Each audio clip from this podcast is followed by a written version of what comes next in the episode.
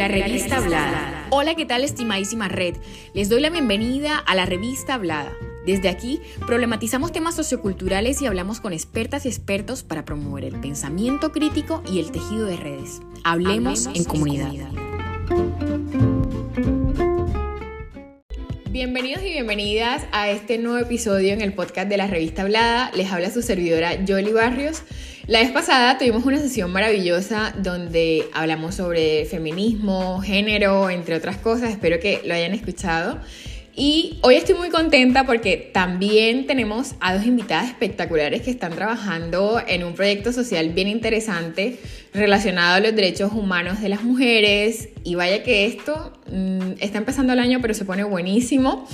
Quiero presentarles, introducir a la gran Susana Caraballo Romero. Ella es comunicadora social con énfasis en comunicación para el desarrollo y también es magíster en familias y género. Ella es editora y productora de contenido digital con enfoque crítico y no sexista en Agora Púrpura y también es cofundadora de Equality. De eso también vamos a hablar en este episodio. También introduzco a mi querida Lina Marcela Rieta Restrepo, ella es abogada de la Universidad Libre de Cartagena, justamente allí nos conocimos. Ha trabajado Lina en la defensa de los derechos humanos de las mujeres y también es cofundadora de Equality.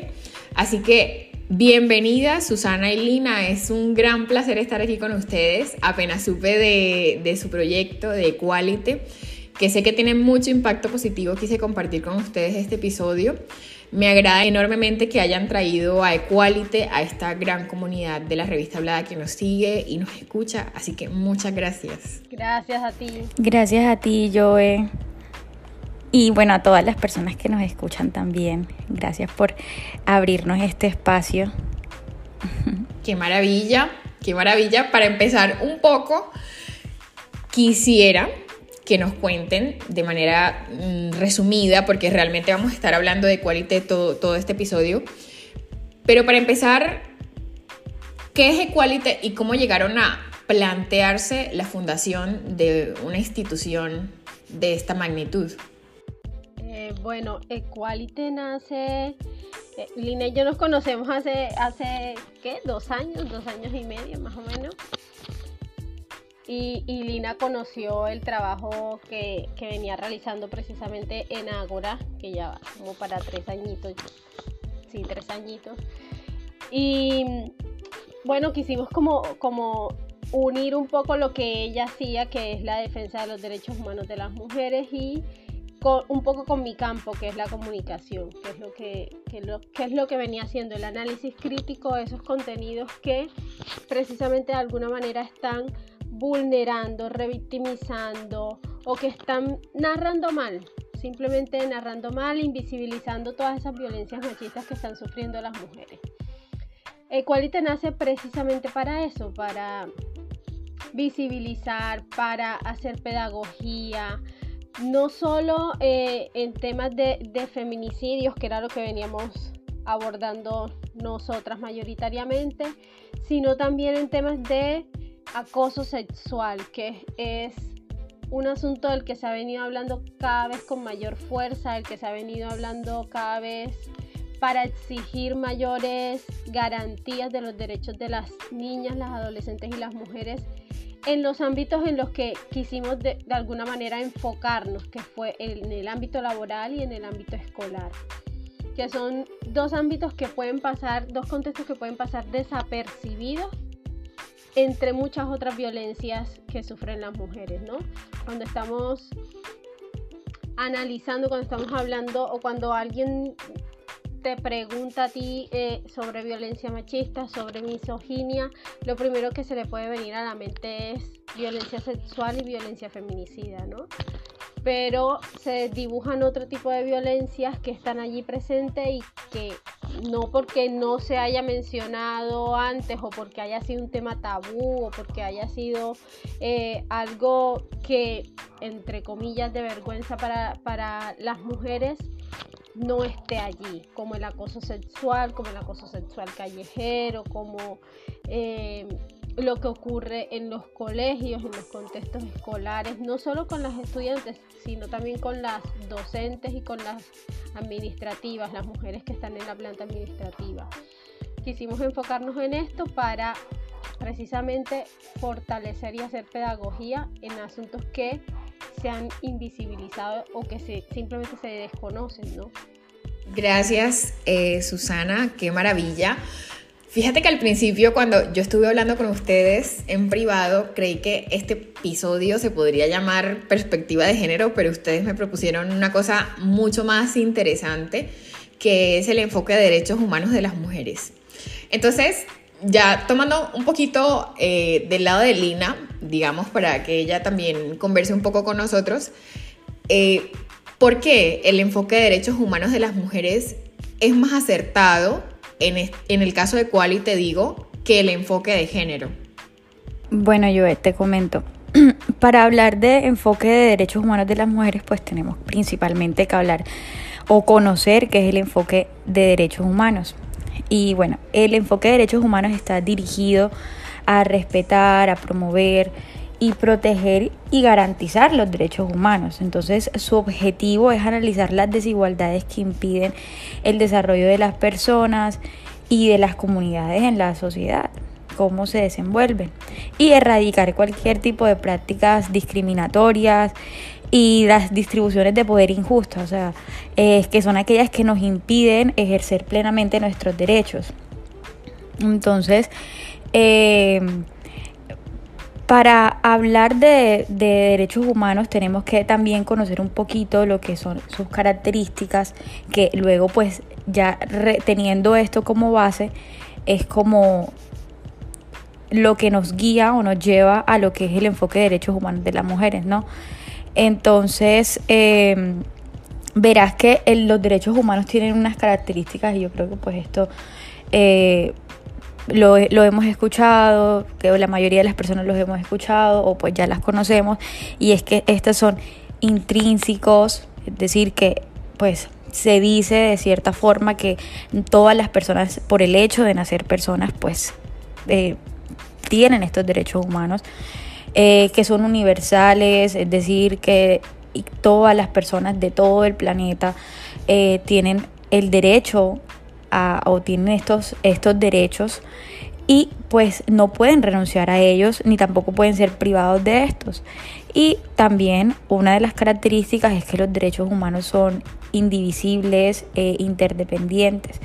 Esto quiere decir que se vinculan entre sí, se conectan entre sí, trabajan eh, alineados. No existe jerarquía entre uno y otro y no se puede em, emplear uno, o, eh, o sea, ejercer un derecho sin el otro. Entonces están totalmente conectados.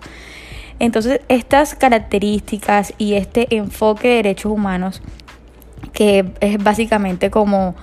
Eh, vivir eh, en armonía con los demás. Ya hemos visto que el artículo primero de la Declaración de los Derechos Humanos nos dice todos los seres humanos nacen libres e iguales en dignidad y derechos dotados como están de razón y conciencia, deben, eh, deben comportarse fraternalmente los unos a los otros. O sea, esto es lo que hace que es como la base de tener de una sociedad justa, una sociedad en donde podamos convivir independientemente de nuestro sexo, de nuestra raza, de nuestra eh, ideología política, religión, etcétera, podamos convivir pues Mm, fraternalmente, como dice el artículo primero de la Declaración de los Derechos Humanos. Entonces esta es la base y, con esta base pues eh, nos hacemos la pregunta de por qué entonces eh, pensamos o decimos que este enfoque de derechos debe ser aplicado de manera especial a las mujeres. Y es porque, como sabemos o como de pronto eh, muchos lo hemos escuchado y es que eh, porque pues a veces lo escuchamos pero no entendemos por qué, ¿no? Entonces es que la población, las mujeres han sido una población que de manera sistemática ha sido violentada por la sociedad y se han vulnerado sus derechos. O sea, ya hemos visto que, o bueno, la historia nos ha enseñado que en los siglos XVIII y XIX las mujeres estaban privadas legalmente de muchas, de muchos derechos. No tenían derecho a, a, poder, a tener potestad sobre, por ejemplo, sus hijos, eh, no tenían derechos políticos ni civiles. Eh, eran tratadas como menor de edad o como eh, personas que tenían alguna deficiencia mental. Entonces, es una cuestión histórica y si es histórica y si ha sido una desventaja histórica hacia las mujeres, entonces por eso debemos enfocarnos en que esos derechos humanos que se han dicho que son generales, pues se especialicen o se enfoquen a los derechos de las mujeres. Por eso decimos muchas veces, y aquí lo vamos a repetir, que em, los derechos de las mujeres también son derechos humanos. ¿okay? Entonces, bueno, eh, entonces eh, hemos, hemos visto que, por ejemplo, lo que ocurre en los contextos de migración con las niñas, las adolescentes y las mujeres es un contexto que las sitúa en, condición de, las sitúa en condiciones de vulnerabilidad por el hecho de que sean mujeres y que esta situación de pobreza y demás violencias que sufren eh, las exponen a una vulnerabilidad más extrema. Y por eso decimos, esto es un ejemplo y por eso decimos, debemos enfocar los derechos humanos hacia las mujeres, hacia los derechos de las mujeres. Entonces, nosotras por, e, es por eso que preferimos decir enfoque de derechos humanos a las mujeres y no eliminar de, de ninguna manera la palabra mujer, porque pues, este, ok, el género es una cosa que es muy amplia y abarca pues otros asuntos, pero aquí nosotras estamos hablando de mujeres y de sus derechos y de la vulneración de estos y cómo podemos hacer a través de eh, los diferentes trabajos que pues realizan eh, la sociedad para em, mejorar su situación eh, dentro de la sociedad, ¿no? Genial.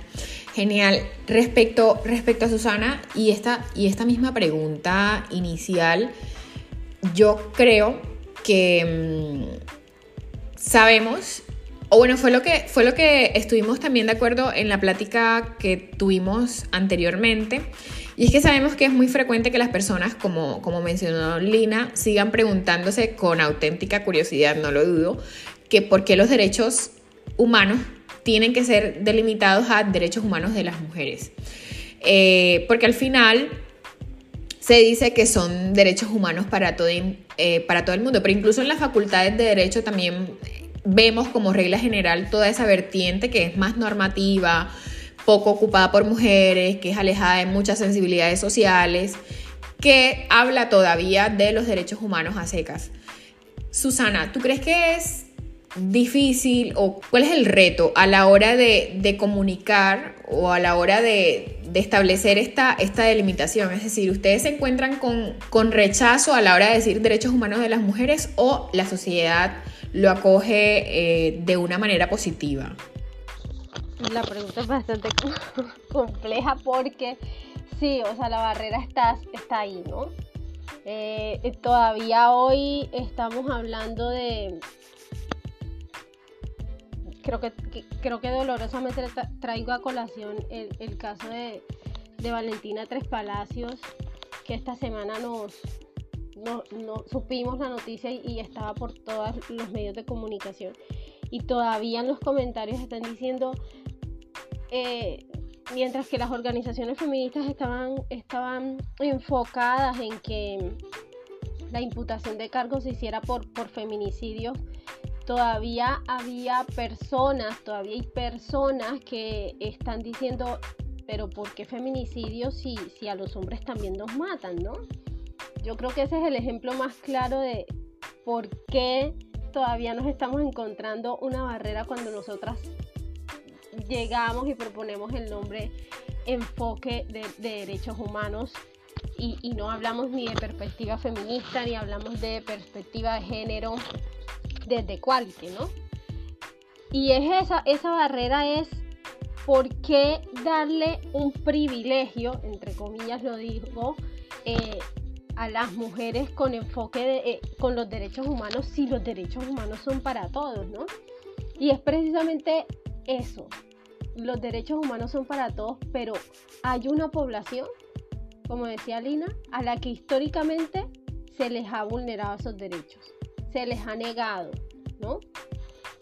Eh, el hecho de que hoy todavía estemos hablando de eso es la razón por la que las organizaciones feministas están eh, y las eh, organizaciones de derechos humanos todavía están haciendo pedagogía. O sea, a veces, a veces tenemos como el cuestionamiento con la palabra sensibilizar y decimos, bueno, pero es que ya ese proceso de sensibilización debió darse, ¿no? Ya llevamos mucho tiempo hablando de esto, pero siempre, siempre nos encontramos con una persona que que desconoce, con una persona que niega, con una persona que está eh, totalmente alejada del contexto y que precisamente para poder avanzar en materia de derechos humanos, aunque sea una persona, aunque sean dos personas, aunque no se conozcan y no dialoguen, esas personas tienen que tener conciencia. Tenemos que apuntar a que todas las personas tengan conciencia a vencer la ignorancia en temas de derechos de las mujeres. Es que no es un asunto de privilegio, es un asunto de dignidad, es un asunto de garantizarle a las niñas, a las adolescentes y a las mujeres, y lo decimos porque no es garantizarle únicamente a, las niñas, es garantizarle a las mujeres en todas las etapas de vida que tengan una vida libre de violencia, que puedan ejercer su derecho a la salud, que puedan eh, ir a la escuela, como decíamos ahora, y que esa escuela sea no solo una escuela en la que reciban una educación formal, sino que tengan una vida libre de violencia en ese contexto, que no tengan que ser acosadas, que no sean víctimas de violencia sexual en un espacio que debería ser seguro, en las mismas familias, en la calle, que cuando una niña salga del colegio no tenga que eh, desviarse de la calle porque hay un grupo de hombres, de adultos ya, que están eh, hostigándola constantemente, ¿no? Y tener que, tener que de alguna manera estar siempre, eh, digamos, buscando, buscando caminos alternos para, para evitar la violencia los, varones ahí tienen también un compromiso y tienen una responsabilidad. No es que los derechos humanos de las mujeres sean exclusividad de las mujeres garantizarlos nada más. Es que todos, Estado, sociedad, todos, tenemos que apuntar a que esos derechos sean protegidos y sean garantizados. Nosotros decimos derechos de las mujeres porque hay una población especial a la que hay que garantizarle y protegerle. Pero que esa garantía y esa protección no es únicamente de un grupo cerrado de mujeres, es de toda la sociedad. Estoy, estoy muy de acuerdo con lo que ustedes exponen y fíjate que uno, una de las máximas que uno puede escuchar a través de redes sociales también es que si decimos derechos humanos de las mujeres, parece que estuviéramos de alguna manera negando que los hombres tienen derechos humanos y eso, eso no es cierto. Es decir, que, uno, que una pretenda poner el foco en ese grupo que no es ningún grupo minoritario, porque las mujeres somos mayoría en, el planeta, que nosotros pretendamos poner el foco en, en los derechos humanos de las mujeres es por el hecho social que es innegable, que es evidente y que es mayoritariamente más generalizado que la violencia respecto a hombres, pero no estamos negando de ninguna manera que los derechos de los hombres existen o tampoco estamos poniendo en tela de juicio la dignidad humana de los hombres o enfrentando un bando con el otro, eh, sino más bien sino más bien destacando una problemática que necesita ser priorizada porque históricamente, como manifestó Lina, históricamente se ha eh, vulnerado los derechos de, nosotras las mujeres y se ha vuelto un tema estructural que no solo afecta, eh, yo qué sé, las oportunidades laborales, sino que también mata, ¿no? Eh, las la falta de políticas públicas para la protección de las mujeres y la falta de acción efectiva de la sociedad en general para proteger y para garantizar, digamos, la vida de las mujeres es insuficiente. Entonces, por eso creo que que el foco de la discusión no se debería poner en el supuesto enfrentamiento que se genera a la hora de decir derechos humanos de las mujeres como si los hombres no existieran. Ese no es el foco de la conversación, no, no. Es la manera rápida y fácil, me parece a mí, de invisibilizar de nuevo el problema básico y el problema esencial que es la violencia enfocada a los cuerpos de las mujeres hoy. Lina, cuéntame. Yo les quería como eh, aportar ahí a la conversación y como estamos como en esta parte hablando de lo que es, hemos pasado ya de, de qué es el enfoque de género, perdón, el enfoque de derechos humanos y ahora pasamos, pienso que a la importancia del de, el enfoque de derechos humanos de las mujeres, que es lo que tanto eh, Susa y, y Joe pues nos han estado comentando. Y es que a mí a veces, yo siempre he tenido una cosita con las cifras porque pienso que es como un complemento, ¿no? Para que la gente también entienda, o sea, nada más, o de pronto para que la gente vuelva y diga, no, sí, es cierto, o sea, nada más el año pasado, en el 2022, hubieron más de 250 feminicidios. Entonces, eso es como un dato que en Colombia, sí. Y existieron, eh, se realizaron más de, o se registraron más de 2.000 denuncias de violencia sexual contra las mujeres. Más de 2.000 denuncias. O sea, entonces no estamos viendo que es eh, una, que nuestras demandas son algo porque, son, porque nos queremos quejar o porque son un asunto ligero que simplemente nos estamos... Eh, quejando para volver a decir lo mismo, pero sino que realmente eh, tenemos datos y tenemos cifras que nos muestran la realidad de lo que están sufriendo las mujeres, de las violencias a las cuales son sometidas. Y es que eh, hemos visto, o sea, a diario hay un caso en una noticia eh, o en un medio en donde nos informan sobre eh, la violación de una mujer o de una niña, incluso de hecho los casos de violencia sexual contra las niñas aumentaron. Niñas, o sea, es decir, de 0 a 12 años aumentaron los casos en el 2022 el año, en Colombia. Y todos estos casos de feminicidio, siempre hay un caso nuevo de feminicidio, siempre hay un caso de violencia sexual. Y hemos visto cómo hablar ahora sobre acoso sexual, que es uno de los temas que más abordamos en Equality, eh, por hablarlo, cada vez sale un nuevo caso. O sea, ya la gente también está como que, bueno, la gente, no más que todas las mujeres, estamos eh, rompiendo ese, ese miedo de hablar sobre acoso sexual porque... Eh, es, una, es, un, es un delito que de pronto es más difícil, es un poco más complejo de probar porque muchas veces pasa, pues eh, ha pasado mucho tiempo o porque siempre resulta que es en la, en la intimidad o nadie ve, entonces las mujeres pues evitan denunciarlo porque eh, no tienen pruebas, pero cada vez más hay mujeres hablando sobre eso y tenemos los ejemplos de lo que pasó ahora y otra vez como que tomando un caso de la vida real con lo que pasó con el docente y Víctor de Currea Lugo, eh, que fue nombrado por este gobierno como embajador de Emiratos Árabes. Y bueno, él renunció a ese puesto eh, pero mira que salí, ya las mujeres están hablando un poco más y luego ese tema, o antes ya estaba el tema sobre el acoso sexual en el Congreso de Colombia y sobre toda esa red eh, de no solo de acoso, sino de eh, violencia sexual y de un montón de cosas que todo va dirigido a humillar, a denigrar, a, o sea, a, básicamente a, violentar la vida de las mujeres. Entonces, ya se está hablando más ahora de este nuevo, de este nuevo delito sobre el acoso sexual y, y, son ejemplos, o sea, los ejemplos los tenemos ahí, a diario pasan, entonces vemos que las cifras son importantes y es un complemento a lo que nosotras decimos, o sea, no es un invento.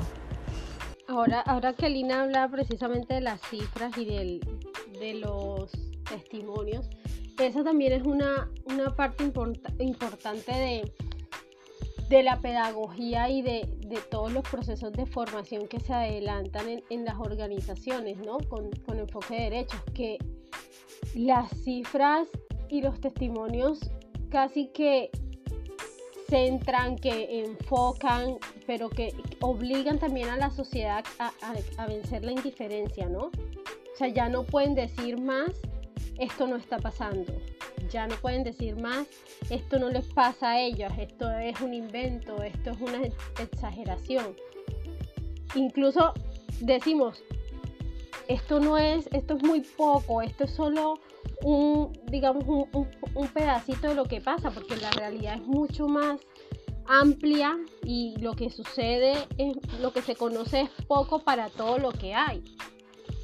¿Cuántas mujeres aún no pueden denunciar eh, cuántas eh, víctimas de feminicidio, de violencia sexual, eh, porque los casos que, conocemos son casos que se han mediatizado, ¿no? Y, por eso los conocemos. Pero ¿cuántas no conocemos? ¿Cuántos están eh, en la invisibilidad todavía? ¿Cuántos están en la impunidad todavía? Y los testimonios y las cifras, digamos que de alguna manera ayudan y aportan a ese a ese poner en la mesa eh, que la sociedad hable, que la sociedad discuta, pero que la sociedad también exija acciones. Lo que pasó, las denuncias en el Congreso ayer veía que, que, ya la presidencia que nos había pronunciado sacó comunicado oficial diciendo, bueno, vamos a hacer investigaciones al interior del Congreso y también vamos a tener presente la construcción de un protocolo, ¿no? Y eso es importante, ya decir, esto está pasando y tenemos que tomar acción. O sea, ya no podemos volver la mirada para otro lado. No puede haber un cambio real de sociedad, no podemos seguir hablando de igualdad, no podemos seguir hablando de construir una sociedad en paz, sobre todo en, en este país, sin las mujeres. No podemos hablar de paz cuando todos los días tenemos un caso de violencia sexual contra una niña. Y no podemos hablar de paz cuando todos los días tenemos noticias de un nuevo feminicidio. Más adelante me gustaría ahondar en algunos aspectos, pero para seguir como una línea, digamos, lógica, si les parece bien, para hacernos una idea cuáles son los derechos humanos de las mujeres, si quisiéramos representarlos en, en nuestras cabezas, por ejemplo. Ok, entonces podemos empezar por el derecho a una vida digna, ¿no? Y que y más adelante, bueno, les, les hablaremos sobre qué es la dignidad humana, que es un tema pues, que se, eh, vamos a, tratar acá. Eh, pero ese es lo principal, eh, empezar por una vida digna. Y la vida digna es donde tú puedas vivir armónicamente, donde tú en, en sociedad, donde tú puedas vivir sin malos tratos, donde tú puedas vivir sin humillaciones, donde tú puedas este, realizar tu plan de vida sin ser, o sea, eh, más bien ejecutar el plan que tú tienes para tu vida sin ser discriminado en el trabajo, sin ser eh, discriminada eh, o violentada en tu hogar. Y eso por el lado, o sea, es, es, algo amplio, es algo bastante amplio si hablamos solamente de, de una vida digna. Pero también es el derecho a un trabajo. Ahora, el derecho a poder acceder al trabajo que tú deseas de acuerdo a tu plan de vida sin que te lo nieguen por ser mujer, sin que te paguen, sin, con unas condiciones eh, eh, de, de pago dignas y no que te paguen menos por hacer el mismo trabajo por ser mujer. Y eso sí pasa, chicos y chicas. Eso sí pasa. sí, porque todavía escuchamos, eso no pasa, yo no lo he visto. Bueno, pero el hecho de que tú no lo hayas visto y de que tú no conozcas un caso no quiere decir que no pasa. El hecho también eh, este, de poder ejercer em, eh, eh, de poder ser un una, o sea, de poder ejecutar o vivir tu vida de acuerdo a las características que tú tienes, o sea, a las características personales, a lo que a ti te hace sentir mejor. Es decir, mm, dejando a un lado los estereotipos de género, eh, poder vivir de acuerdo a tu individualidad, a lo que tú crees, a lo que tú piensas, poder vestirte de acuerdo como tú crees, independientemente de cómo la sociedad te lo está imponiendo o cómo según eh, los roles y estereotipos de género nos los indican, nos los enseñan, nos los muestran, ¿no? Entonces poder hacer lo que tú quieres, eh, vestirte como quieres, hablar como quieres, es desarrollarte o desenvolverte en una sociedad eh, de manera plena, de acuerdo a tus características como individuo.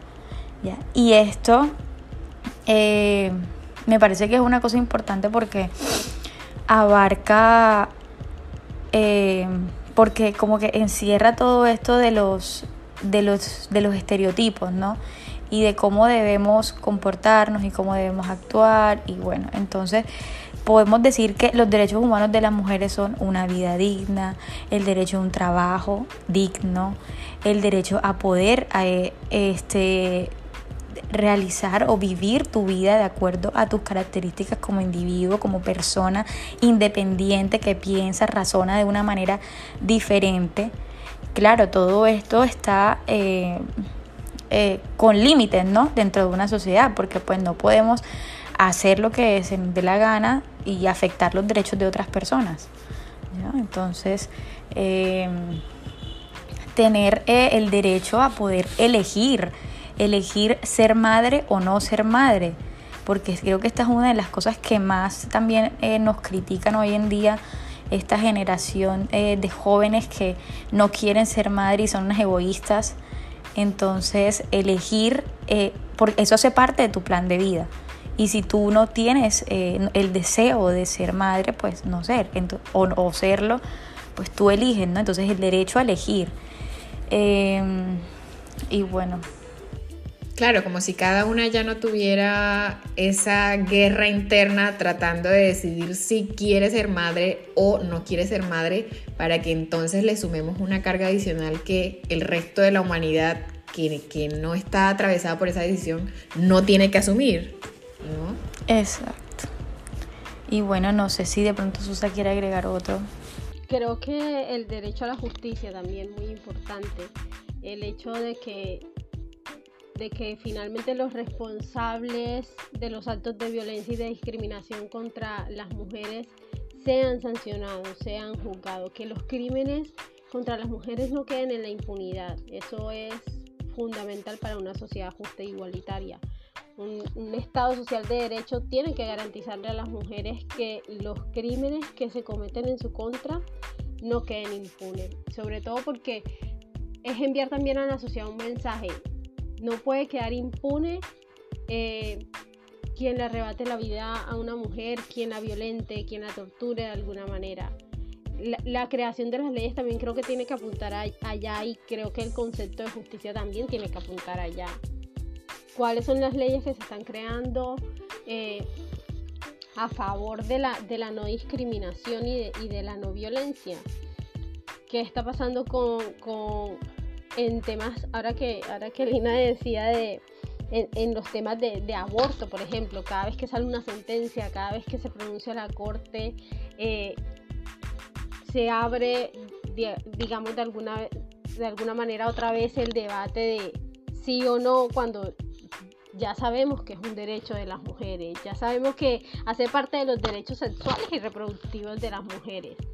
Y así como está el derecho, así como decían ustedes, a ser o no ser madre, también creo que está el, derecho fundamental em, a que esa dignidad no sea vulnerada de otras formas, como ya hablamos de feminicidio, ya hablamos de violencia sexual, a que no sea eh, a través de la explotación sexual o reproductiva de las mujeres. Eso también es, digamos que eh, en materia de derechos de las humanos de las mujeres es, un aspecto que todavía en Colombia falta por, por, por abordar y por, por tomar, digamos, de alguna manera acciones que sean contundentes también, ¿no? Porque está pensando en contextos de migración, como decía Lina, esas especialidades en, eh, o esos casos especiales en los que el, el país solo se centra, centra la mirada en lo que pasa en el centro, pero lo que pasa en, en las fronteras estamos, digamos, en materia de derechos de las mujeres muy, muy lejos de, de saber muchas cosas de lo que está pasando. Ese también hace parte de un, para mí hace parte también fundamental de, un, de, un, de una garantía de derechos. Hacer que no solo cuenten las vidas desde lo mediático, por ejemplo, de, la, de lo que pasa en el centro del país. ¿Qué está pasando con las mujeres en el Amazonas? ¿Qué está pasando con las mujeres en la Guajira? Hace poco leía un, una noticia donde decían las, las niñas y las adolescentes en la Guajira no solo están sufriendo de pobreza extrema, no solo están sufriendo de desnutrición, también están siendo niñas y adolescentes que están siendo explotadas sexualmente.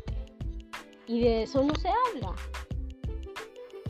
de ese reconocimiento de derechos y de esa garantía de derechos no se habla. Entonces, la reparación del daño, que es un derecho de las mujeres, hace parte también de esa, de esa justicia social que, que deberían y deberíamos tener las mujeres, es visibilizar esos casos. Total, total. Al final creo que los derechos humanos de las mujeres vienen es de ese reclamo de, de no seguir siendo cuerpos precarizados, seguir siendo cuerpos explotados, violentados y susceptibles de apropiación, porque parece que, los cuerpos de las mujeres se pueden apropiar, se pueden tocar eh, sin consentimiento y, y, son, y son derechos que, que en el caso de los hombres, por ejemplo, están dados, son, son más efectivos al menos. No, digo que no se presenten casos, pero son derechos más efectivos en el caso de los hombres, que en el caso de las mujeres también debería ser efectivo, pero, pero no es así. Y a mí me enseñaron también que los derechos humanos no se discuten. Uno no puede ir por ahí ya discutiendo, eh, al menos en el contexto colombiano, que ya se dijo que el aborto era un derecho. No se puede discutir que si es o no es, no, es que ya esa discusión se surtió y ya ahí hay que ir a, otro estadio de la discusión. Podemos pensar o sentarnos a charlar si el aborto tiene otras consecuencias o tiene consecuencias positivas o negativas, yo qué sé. Pero es que el derecho al aborto ya es indiscutible, ¿no? Nadie discute que todas las personas son dignas. Y este es otro tema interesante, como ustedes mencionaban al principio, y es que todo esto de quality, todo lo que hemos venido charlando, tiene que ver con la dignidad humana, ¿no? Y me resonó mucho porque estas dos mujeres que tenemos hoy aquí invitadas me plantearon un ejercicio al principio que me pareció completamente acertado cuando lo hicimos en privado. Y es que ellas me decían que cuando hablamos de dignidad humana, la gente no sabe muy bien a qué nos referimos, ¿no? Es como que tenemos el concepto muy dado por hecho, pero no somos capaces de desarrollarlo. Lo tenemos como, como una referencia muy abstracta y no terminamos de encajarlo en, nuestro cuerpo a nivel conceptual y práctico. Entonces, digamos que para abordar uno de esos derechos humanos, elijamos la dignidad humana. ¿Qué es la dignidad humana? Mm, sí, Cuéntenos, por favor. Bueno, bueno, yo mira, para empezar aquí en, Colombia, eh, la dignidad humana es un derecho fundamental. Entonces, es, quiere decir que es un derecho inherente al ser humano eh, por la forma, eh, porque forma parte de la esencia de las personas y no se puede separar de este. O sea, tú naces con dignidad humana. Esto pues obviamente lo decimos como desde un concepto porque estamos en una en un estado social de derecho, o sea, podemos, si nos vamos a sociedades orientales del oriente, pues la cuestión y, la, pues, la discusión sería diferente. Eh, pero aquí en Colombia, eh, partimos de esta idea, ¿no? De que todas las personas eh, nacen con dignidad humana por el hecho de ser personas. Y aquí es un derecho fundamental. Y es un principio también. Y es un valor. O sea, la dignidad humana es la dignidad humana. O sea, es un concepto. Sí, que abarca todo. O sea, que eh, va ligado y va conectado con los derechos humanos, con eh, los derechos fundamentales, con la vida. Eh, y bueno, y los derechos fundamentales en Colombia, eh, como para hacer un, pequeño recorder o recuento, eh, fueron reconocidos con la creación de la Constitución Política de 1991 y son todos aquellos que están encaminados a lograr y preservar la dignidad humana. Por eso decía que están conectados, ¿no? Es por eso que en el artículo primero de la Constitución Política podemos ver que el concepto de dignidad humana es uno de los pilares fundamentales del Estado Social de Derecho, que es como lo que les mencionaba. Pero vamos a definir qué es la dignidad humana. Y bueno, la dignidad humana eh, es la libertad que tiene una persona de poder elegir un plan de vida y vivir de acuerdo a este, con la posibilidad real y efectiva de gozar de ciertos bienes y de ciertos servicios que le permitan funcionar en la sociedad de acuerdo a sus especiales condiciones y cualidades. Por eso, pues anteriormente les hablaba que uno de los derechos fundamentales de la mujer es vivir de acuerdo al plan que esta persona, que esta mujer se ha pues ha craneado, ha, pensado y vivirlo de acuerdo a sus condiciones especiales, a sus características especiales, y poder vivir bien en sociedad. Entonces, es la libertad que toda persona tiene de poder elegir un plan de vida y vivirlo de acuerdo a este, o sea, desarrollarlo de acuerdo al plan de vida y obviamente, repito, con la posibilidad real y efectiva de gozar de ciertos bienes y de ciertos servicios que le permitan desarrollarse y poder vivir plenamente en sociedad. Y hay algo que a mí me gustaría como eh, ahondar en este tema de la dignidad humana y es que ya, bueno, yo estoy hablando y aquí como que he metido temas eh, de pronto un poco de derecho y bueno, eh, es claro porque bueno, yo soy abogada y también lo enfoco como desde, esa, desde ese ángulo, de esa perspectiva.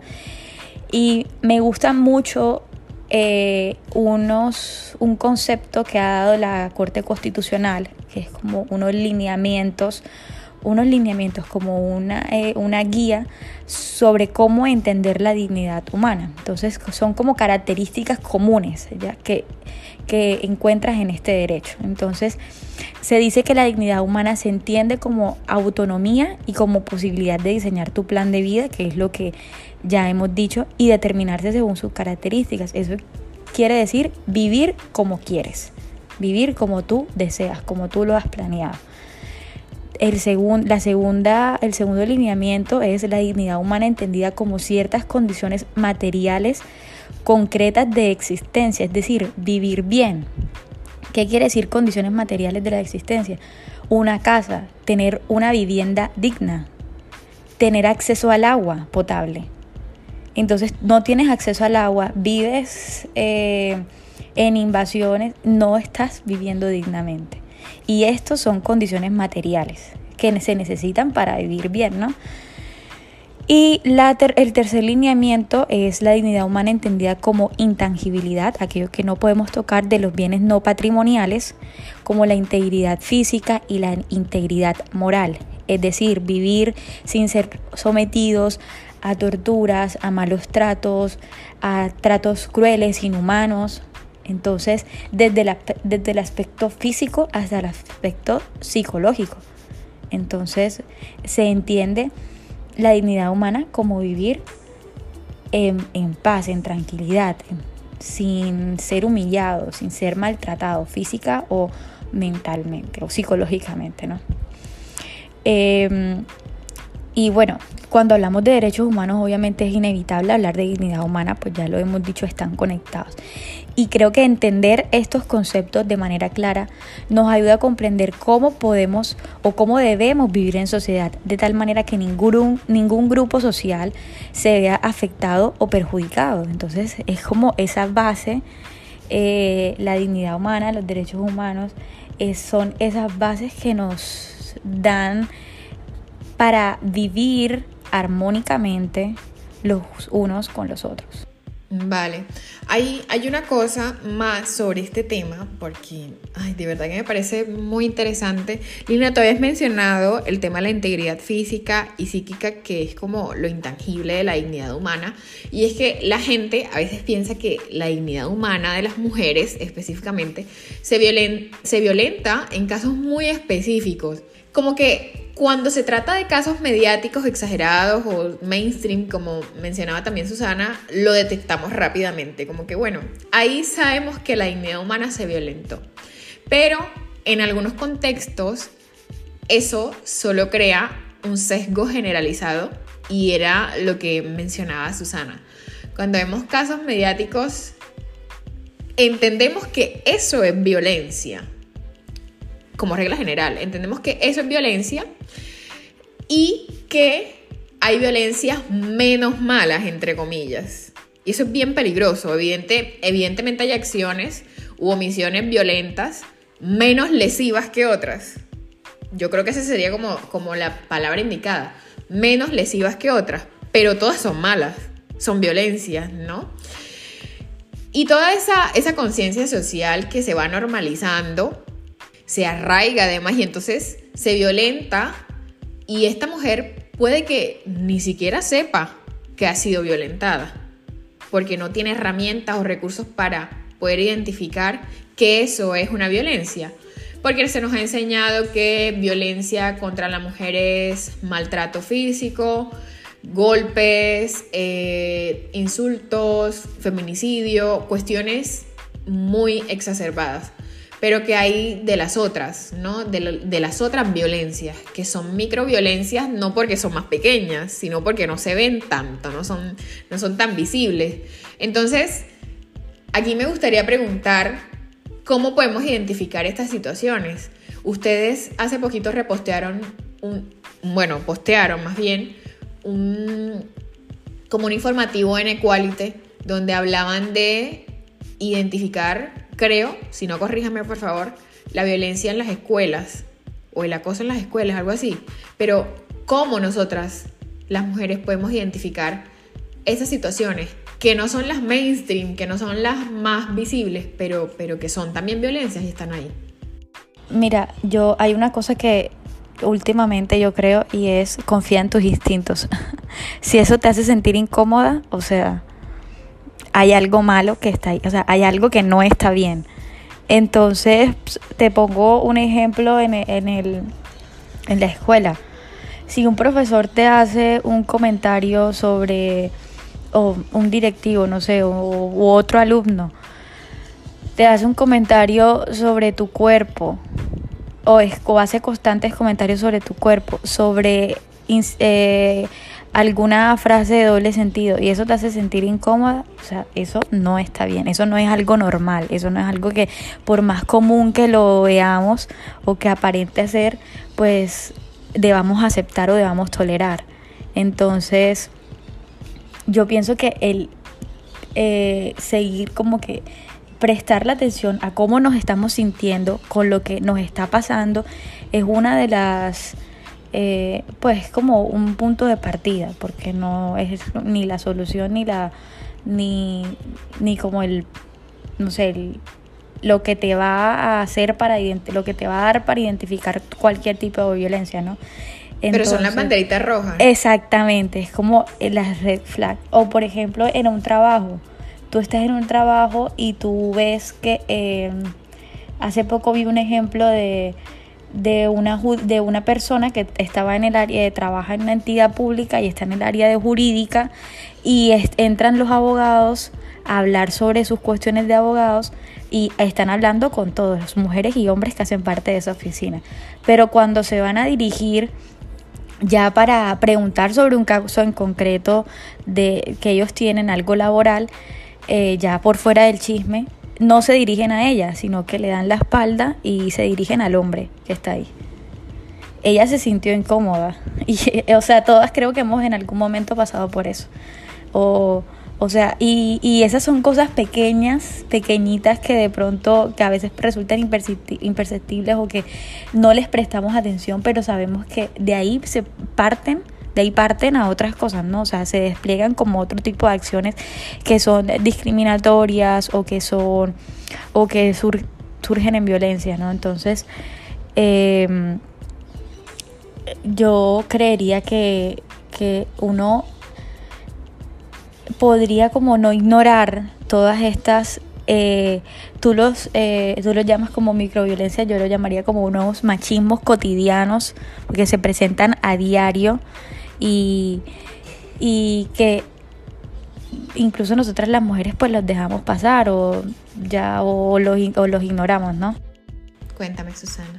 Bueno, eh, digamos que otra de las de cuando tú hablabas de esas violencias que no son tan obvias o que son tan hemos yo no diría tan obvias sino que eh, hemos, hemos naturalizado no entonces son sutiles han estado presentes por tanto tanto tanto tiempo que las vemos como normales como ya dadas y como inevitables no creo que ese es el peor error de todos creer que es inevitable que eso suceda.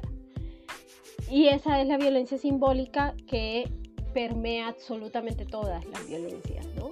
Desde la violencia sexual hasta la violencia feminicida. Y está en todos los, los tipos de violencia.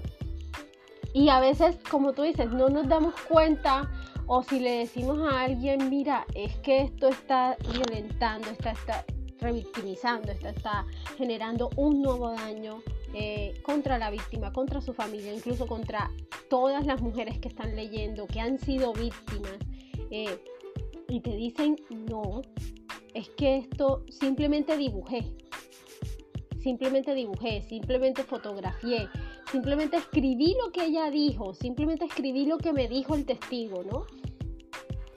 Esto eh, revictimiza. Cuando en las noticias, por ejemplo, un, periodista enfoca su eh, investigación con algo que dijo un testigo, pero es que lo que dijo el testigo es que, eh, ah, es que el, esposo le pegaba porque, porque ella llegaba tarde, ella iba mucho a fiesta. Ella iba mucho a fiesta y entonces a él no le gustaba esto porque tampoco cuidaba mucho a los niños ni lo atendía a él, por ejemplo.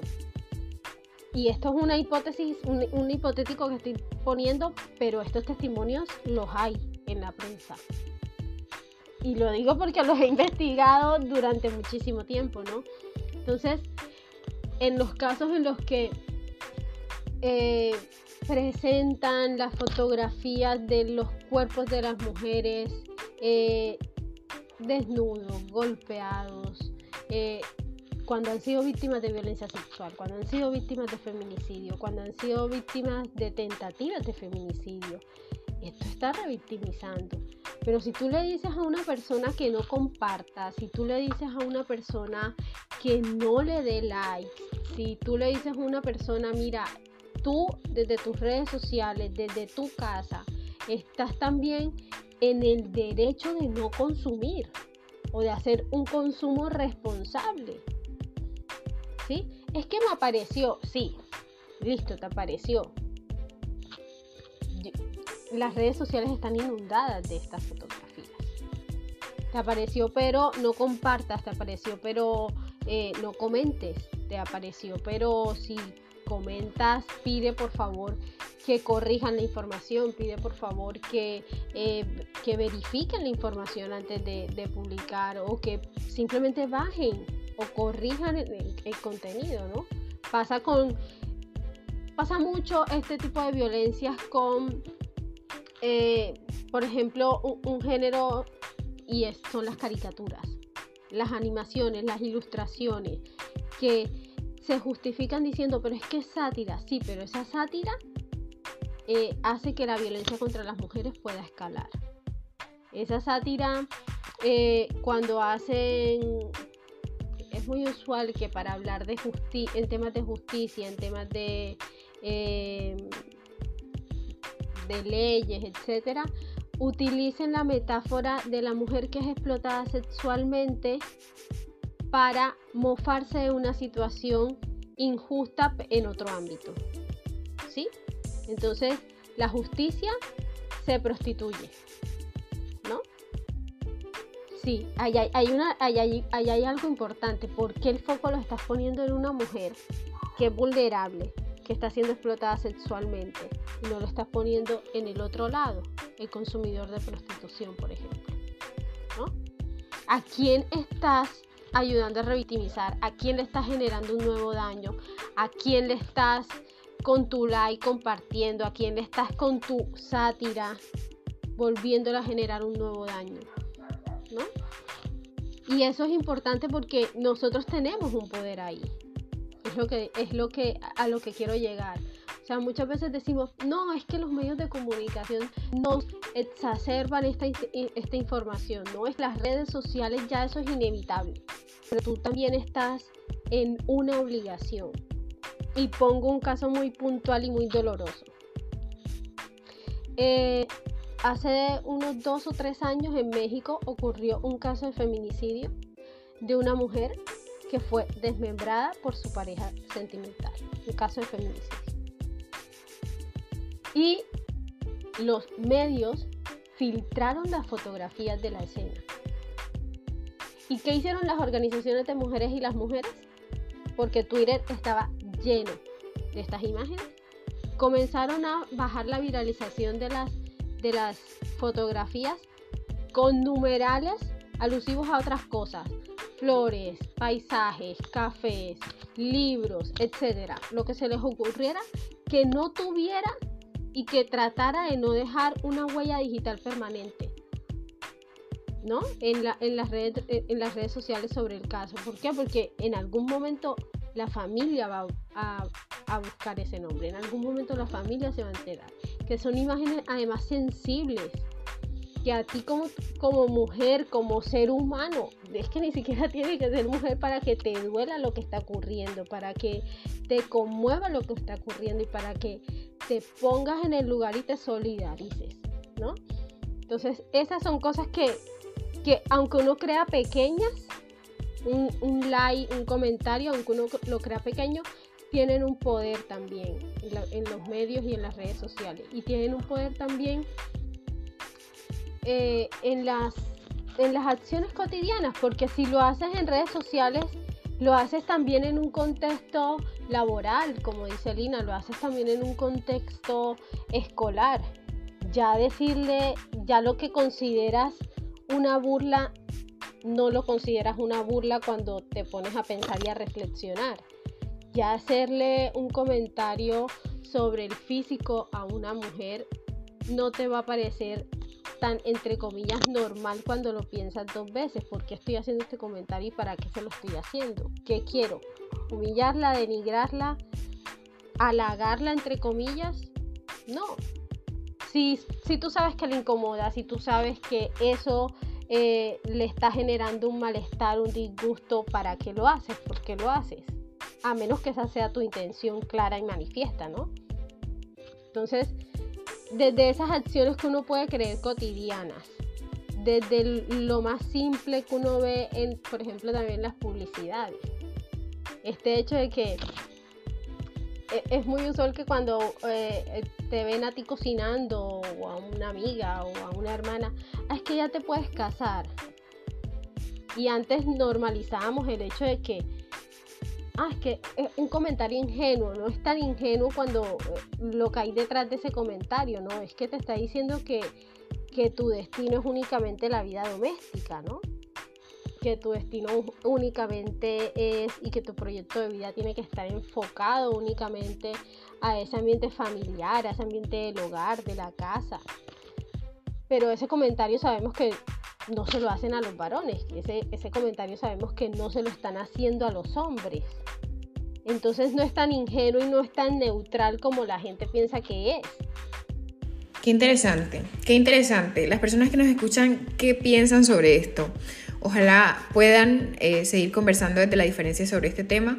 Quisiera añadir un matiz que me parece importante, porque hemos mencionado la incomodidad varias veces Y pienso que la incomodidad sí es como una de las red flags, una de esas banderitas rojas que nos alertan a una posible violencia cotidiana eh, o esos machismos cotidianos como, como Lina les ha denominado. Pero yo quisiera también establecer que, y no sé si estén de acuerdo conmigo, que la violencia en contra de las mujeres también es, aunque no cause incomodidad. Es decir, hay un tinte subjetivo cuando la mujer violentada se incomoda, pero también puede que un hombre violente a una mujer verbalmente, por ejemplo, y ella no se incomode. Pero eso no quiere decir que esto no sea violencia. Es decir, la incomodidad nos ayuda a identificar la violencia, pero si tú estableces un comentario que por sí mismo es violento, aun cuando la persona se ría de eso, no deja de ser violento. ¿no? Entonces era como, como ese matiz que, que quería agregar. Totalmente de acuerdo, porque es que también hay, hay, hay, un machismo y hay una misoginia interiorizada, ¿no? Y como te digo, eh, es esa violencia simbólica de la que, que no es tan perceptible. Es que te pueden eh, estar denigrando, es que te pueden estar humillando eh, con una imagen, por ejemplo, con una caricatura, con una ilustración, con una noticia, eh, con un video musical, con una canción. Y tú de pronto no te puedes dar cuenta porque no lo, no lo has pensado así, ¿no? A veces, a veces en los talleres hacíamos análisis de las letras de las canciones y muchas mujeres decían, yo no había pensado esto, yo no me había dado cuenta de esto. Mira que ahora que lo pienso tal cosa. O por qué lo pongo en la letra de las canciones, porque a veces en los videos también hay muchísima misoginia interiorizada y algunas veces es extremadamente evidente que no se puede negar, pero otras veces es muy sutil, muy imperceptible y es muy difícil que las personas se den cuenta.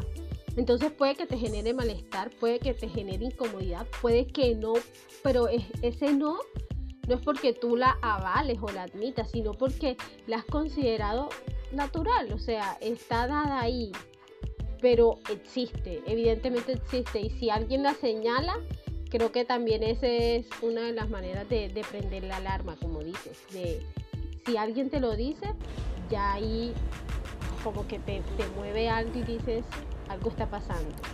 Y bueno, también creo que otra de las cosas que no podemos obviar, y como tú lo dijiste, Susa, tenemos también las mujeres eh, el machismo y la misoginia también la tenemos interiorizada. O sea, sí hay mujeres, sí tenemos, o sea, porque no hemos desaprendido, ¿no?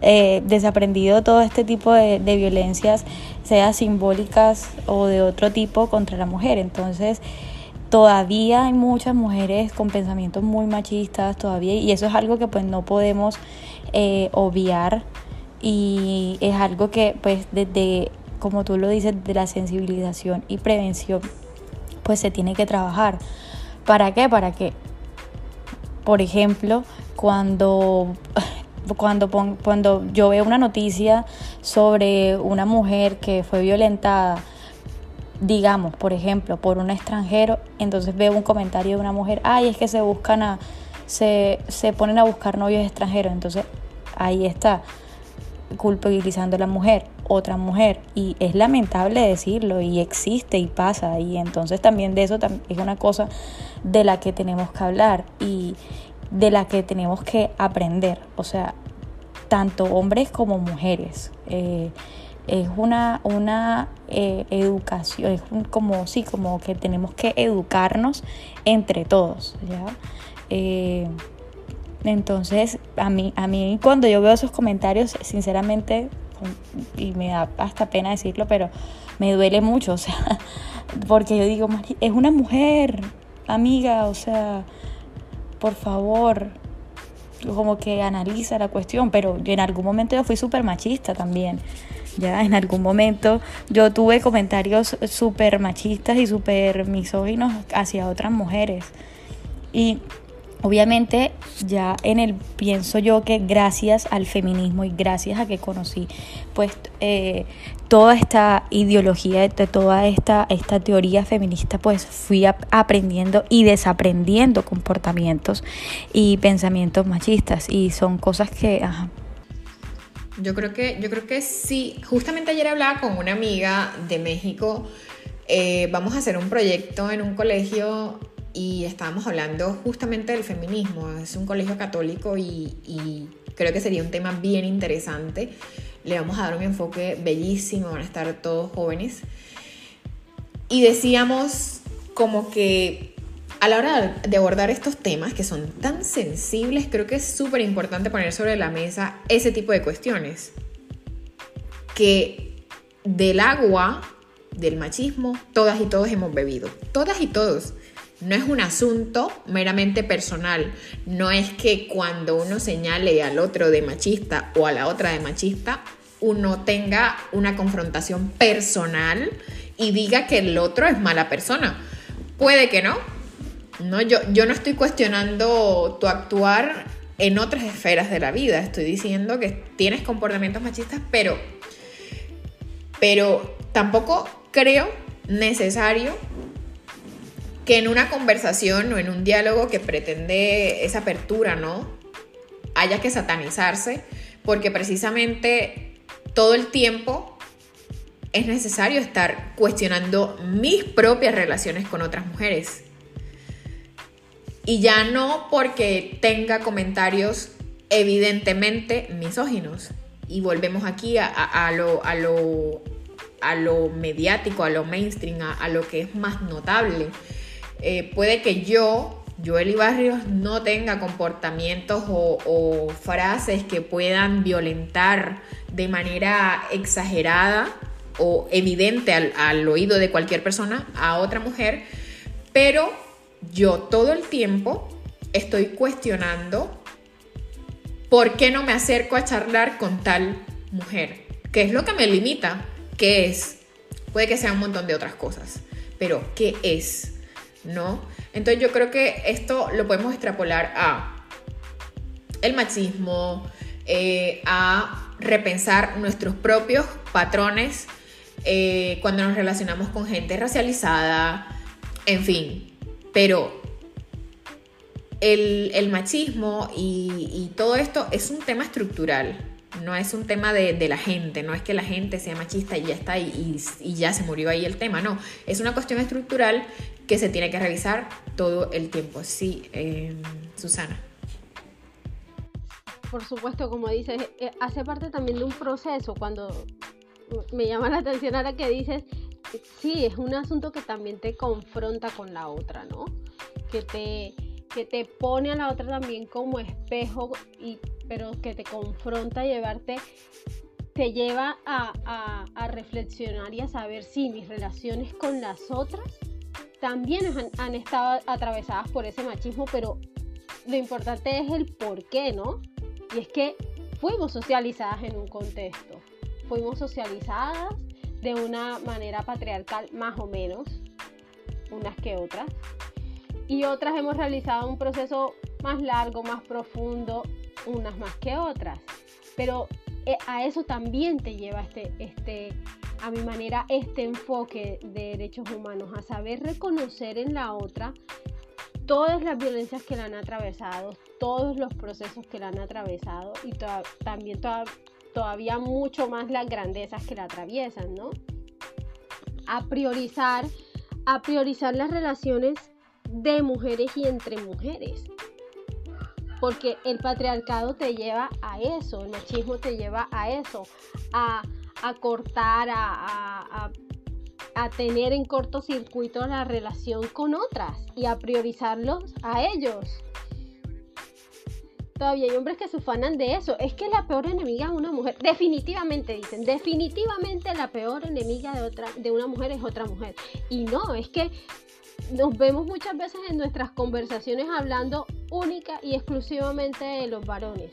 y dejamos de lado las relaciones entre nosotras. Y fíjate que como tú dices, es algo que, eh, como dice Susana, es algo que hemos sido interiorizadas en, ese machismo y educadas dentro de ese machismo que no lo notamos. O sea, yo hasta hace poco, eh, bueno, no hace tanto, pero hace bastante tiempo bien me di cuenta que eh, cuando yo estaba en el colegio, lo único que leía eran, eran autores hombres solo leía autores hombres. O sea, para mí, o sea, como que yo veía un libro de filosófico, porque me gustaba mucho leer sobre filosofía, de una mujer y me entraba una duda.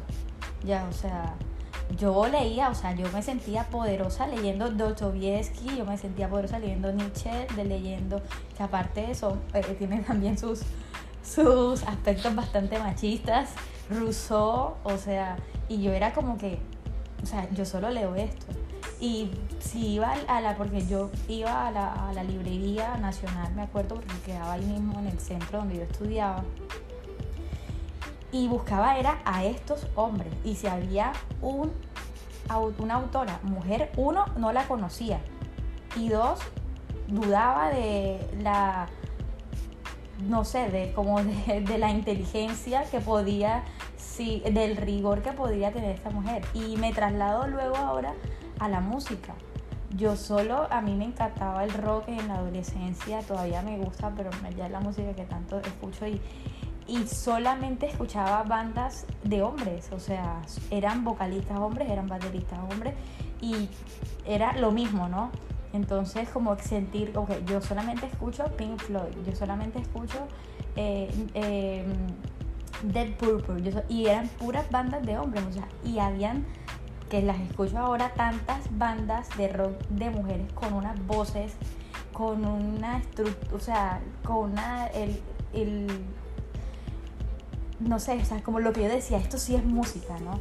Entonces, de mujeres también que ahora escucho, y yo digo, o sea, lo que hace el machismo, o sea, lo que hace ese, es eso que tienes tan interiorizado y así mismo, o sea, recuerdo, y esto todo me pasaba en la adolescencia porque era obviamente en donde más, eh, pues como uno desconoce muchas cosas, ¿no? Y recuerdo que si yo buscaba eh, información, eh, o quería tener información y, relacionarme con personas que estuvieran al tanto y a la vanguardia de lo que era la cultura, eh, la, música, en la educación, en la historia, siempre me dirigía a hombres. Entonces había un, eh, profesor que conocí, no tengo ni idea cómo, un señor de la Universidad de Cartagena que era muy conocido porque era un historiador musical y para mí él era, o sea, lo topo, o sea, no le quito como la, eh, no lo desmerito ni nada de eso, pero es como que nunca se me dio por averiguar, oye, ¿qué mujeres hablan sobre este tema? o qué mujeres hablan sobre, sobre música, o qué mujeres hablan sobre la cultura cartagenera y la historia de Cartagena, que era lo que me interesaba en ese momento. No. O sea, siempre caía eh, en donde había un hombre. Y nosotras no nos damos cuenta de eso, y todavía pasa todavía pasa y no nos damos cuenta de eso. Hace días leía precisamente a la autora se llama Luisa Muraro y decía, es que eso hace el patriarcado, te borra la genealogía de las mujeres y te inserta en la genealogía de, las, de los varones, te borra la genealogía de la madre y te inserta en la genealogía del padre, ¿no? Y fue como el, puff, sí es cierto, esto es lo que pasa. Esto es lo que nos hace muchas veces que, no haya comunicación, que no fluya la comunicación, que nuestras, como les decía ahora, que nuestras conversaciones muchas veces estén fracturadas y se enfoquen únicamente en los varones y no en las relaciones de mujeres, que eso es, eso es finalmente lo que nos pone el patriarcado, ¿no? Nos quita de nuestro centro y nos pone en lo que ellos quieren, en los que él, nos pone a hablar de los temas que a ellos les conviene, ¿no? Eh, un poco eso. sobre, sobre este tema de relaciones de mujeres es bien interesante porque, bueno, yo también me comencé a nombrar y reconocer feminista hace ya unos años cuando empecé a estudiar aquí en España, me parece, 2019 tal vez con dos amigas, con dos amigas y estábamos ahí discutiendo si íbamos a ser o no feministas y por qué no íbamos a ser feministas, que era lo más importante. Habían 3.000 razones para no serlo. Espérate. Y comenzamos a, ahí a, intercambiar y a, y a conversar. Fue súper lindo el ejercicio porque éramos tres mujeres ahí en el mismo plan, lamiéndonos las heridas y desquitándonos de, de que de por qué no íbamos a ser feministas y era como purgar todo lo malo y todos los prejuicios que teníamos y al final yo llegué a la conclusión de, que yo sí era feminista, eh, ellas no. Y, fue maravilloso porque ellas siguieron actuando y, siendo súper responsables y conscientes desde sus otros ámbitos, ¿no? Una de ellas es ambientalista y, y la otra también está en economía social y fue bien lindo. Y a partir de ese momento, desde, desde ese momento, yo creo que la vida me comenzó a devolver a mis hermanas, a mis amigas, porque es verdad, es una trampa que, se nos monta desde tiempos, yo que sé, inmemoriales, eh, y que nosotras supuestamente nos llevamos mejor con los hombres. Pero ¿y por qué? O sea, ¿quién, dijo que eso era así? Y, y uno lo asume como cierto. Yo hasta ese momento solo tenía amigos varones y me llevaba de maravilla con ellos. Pero luego descubres el otro mundo y es que claro, con, una comunidad de mujeres eh, creces, te lames las heridas, creces no solo hacia la luz, sino también hacia la oscuridad, ¿no? Y, hay un montón de, formas de ver el mundo que nos hemos perdido todo el tiempo por, todo esto. Chicas, se nos está acabando el tiempo, eh, pero... Pero bueno, quisiera comentarles que ayer también hablando con mi amiga de México sobre, sobre un proyecto que, sobre este proyecto que vamos a realizar, a ella le preocupa el pánico que viven otras mujeres que no han sido violentadas, que no han sido violentadas, ojo, cuando se enteran que una conocida o desconocida fue víctima de acceso carnal violento, por ejemplo. Puede ser cualquier otro caso de violencia. Ella ha estudiado un contexto específico y al abordar la violencia de género siempre se enfoca o sea, siempre ella nota que la violencia de género se enfoca únicamente en el hecho violento. ¿No? Hubo un feminicidio o el caso se queda en el acceso carnal violento, que evidentemente debemos conocer. Es decir, no, no negamos que si sucede un hecho tal, debemos conocerlo, debemos tener información ética y que no revictimice, como, como han mencionado ustedes. Eh, y no hay duda tampoco, quiero aclararlo, del terror que podríamos sentir, ya refiriéndonos, por ejemplo, al contexto colombiano, no hay duda del terror que yo, por ejemplo, podría sentir al caminar por las calles de Cartagena sola. Es que eso es innegable. Pero la preocupación de mi amiga es el tratamiento que se le da actualmente a nivel general es, nos quedamos en, el hecho violento, pero ¿cuándo es que vamos a pasar a hablar de prevención y de herramientas? ¿No? Entonces, esa es la pregunta. Se está hablando hoy de prevención, que también es sumamente importante. ¿Cómo, cómo es que estamos esperando que, sucedan las cosas, no? ¿Cuál es la lectura que ustedes le dan a esto? ¿Cómo, cómo estamos en materia de, de, prevención, al menos en el contexto cartagenero, si se quiere decir? Mira, yo creo que estamos críticos. Yo te voy a decir algo. Sí hay leyes, sí hay herramientas jurídicas, eh, decretos, leyes, circulares, directivas. O sea, encuentras, buscas y las encuentras, pero no se están trabajando de la manera que se tienen que trabajar. Se crean las leyes y se quedan ahí, en el papel. Entonces no se utilizan estas herramientas de la manera adecuada por parte de las instituciones educativas, por parte de las empresas públicas y privadas, por parte de las este, entidades públicas del gobierno se están ignorando y se ignoran porque es que no existe esa sensibilización sobre la violencia eh, contra las mujeres. Entonces no se hace eh, un trabajo de prevención y sensibilización. Entonces tienen ahí la cartilla en sus, en sus programas, pero no las abren. y es cuando revictimizan a una mujer cuando va a denunciar un caso de violencia sexual o de acoso sexual. En fin, eh, cometen los mismos errores de siempre. Entonces, eh, en Cartagena y en general en Colombia, yo pienso que estamos eh, en, ese, en esa parte, estamos muy críticos y creo y esa es una de las pues de, a lo que le apuesta Equality a la prevención y la sensibilización de la violencia contra las mujeres en estos espacios especialmente en eh, los ambientes escolares en los ambientes laborales em, pero esto es un trabajo complejo ¿ok? O sea, esto no es una cosa que va a cambiar de la noche a la mañana y es, una, es un aspecto del aprendizaje y de la educación. O sea, entonces como que tú tienes en tu mente una información, unos datos que han estado ahí durante mucho tiempo, ¿ya? Y que eh, porque una persona venga a hablarte sobre prevención y sensibilización de violencia contra las mujeres, no va a hacer que cambie tu pensamiento, porque ya esa persona automáticamente te habló.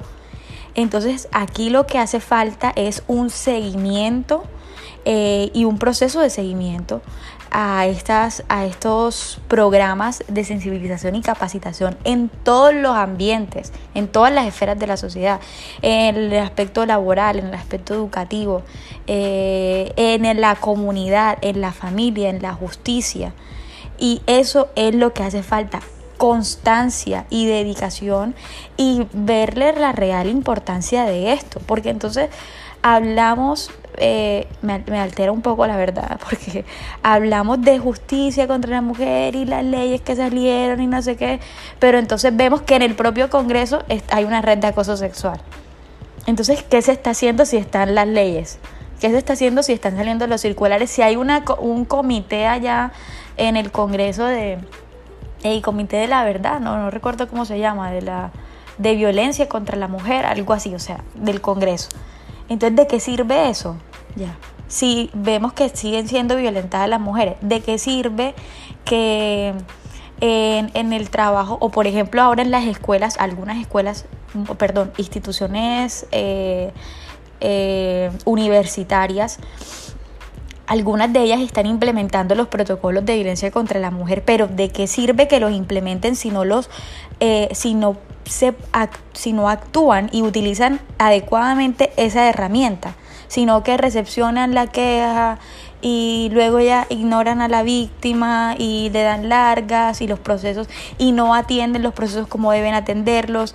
Tienen apenas un colegio como por ejemplo la Universidad de los Andes tiene apenas una abogada que se, que, que se encarga de todos esos casos. O sea, estamos haciendo las cosas a medias, como que porque toca, porque hay una ley, ¿ya? O para, no sé, para eh, decir que estamos haciendo algo con respecto a la, a la, a la violencia contra la mujer. Entonces, eh, es un trabajo de educación que eh, debe ser constante y que debe ser trabajado mm, eh, siempre, que debe ser trabajado por medio de lo que, por ejemplo, nosotras en Equality hacemos, las capacitaciones, los talleres, los cursos sobre violencia contra la mujer, sobre acoso sexual, acoso sexual en, el en los espacios laborales, sobre derechos humanos de las mujeres y derechos humanos en general, porque la gente necesita recordar y tener esta información en su cerebro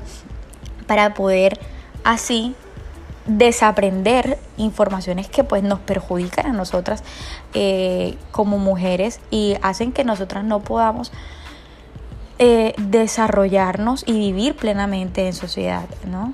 Entonces, es un trabajo que se necesita constancia, es lo que yo pienso, y que no está pasando, eso es lo, que no está sucediendo. Porque si hay capacitaciones, una que otra, si hay una charla, una que otra, pero se queda ahí. Y no es, no es una cosa de un día, o sea, es una cosa de todos los días. Ok, no, no es que contratamos a, no es que contratamos un taller y ya la cuestión se queda ahí eh, y lo ponemos en la, en la página web que estuvo tal institución darnos, dándonos un taller, sino que, claro, necesitamos compromiso desde el grupo de docentes hasta, hasta lo más alto, ¿no?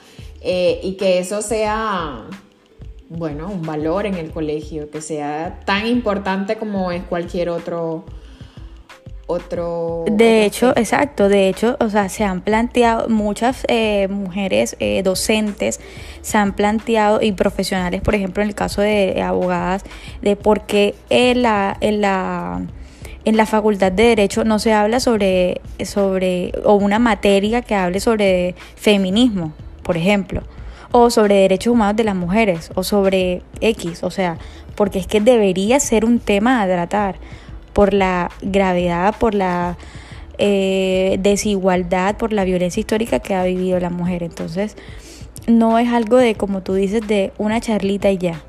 Y publicamos que ya lo hicimos y somos felices. No.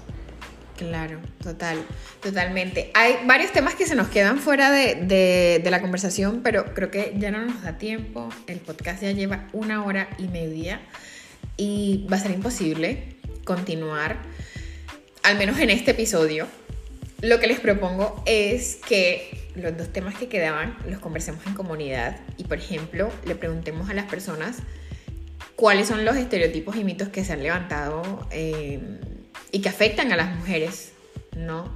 Y luego ustedes puedan tener acceso a, esa información de lo que se construye en comunidad.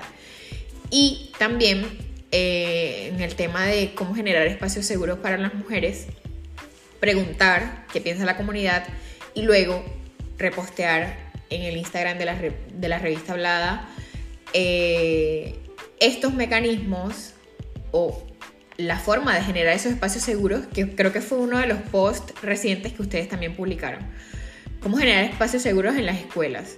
Entonces creo que de esa manera eh, completaríamos la información y no alargamos el episodio para que las personas no se vayan a mitad de, capítulo. ¿Qué les parece? Sí, súper. Ya me dejo que ir igual. Genial. Tengo una cita. Genial. A las 10 y 45. Ay, Dios mío. Entonces ya podemos ir cerrando este episodio que va muchísimo más allá de la perspectiva de género como, como ya ustedes pudieron escuchar. Gracias a las personas que nos escuchan, les dejaré información de las cuentas de Instagram de Quality, de Lina y de Susana. Lina y Susana, gracias por el tiempo, perdón por mm, descontrolarme un poco, pero es que este tema de verdad tiene mucha tela por cortar. Qué placer, qué enorme olor que hayan eh, participado en este espacio. Gracias por mostrarnos una perspectiva más, pero que es sumamente viable y entiendo necesaria y que hace la diferencia. Así que muchas gracias, chicas. Gracias a ti, Joe, por invitarnos, por abrirnos en este, espacio. A todas las personas que nos están escuchando, muchas gracias. De verdad, estamos muy contentas pues, de poder conversar porque como también lo hemos dicho nosotras, esto es un espacio de educación donde tenemos que aprender y pues tenemos que conversar entre todos, eh, y entre todos y todas este tema para poder avanzar en los derechos humanos de las mujeres. Entonces, nuevamente muchas, muchas gracias. Gracias a ti y a todos los que nos escuchan también porque, bueno, ya lo dijo Lina y lo dijiste tú, es un tema que siempre, por la urgencia, por la necesidad, siempre vamos a estar pues gustosas de, traerlo, em, de traerlo a la mesa, de conversarlo, de, de educar y de educarnos también nosotros porque es un proceso que no, no se termina, es un proceso que sigue en construcción tanto a, tanto las personas a las que llega Equality como eh, las personas a las que estamos todo el tiempo, digamos, nuestros referentes buscando Lina y yo, porque también estamos total eh, en, educación, en constante, en un proceso de constante construcción para poder llevar también lo mejor eh, de nosotras a, a las personas que, que confían en nosotros como tú. Muchísimas gracias. Gracias, de verdad. A todas las personas también que nos escuchan, gracias y hasta la próxima.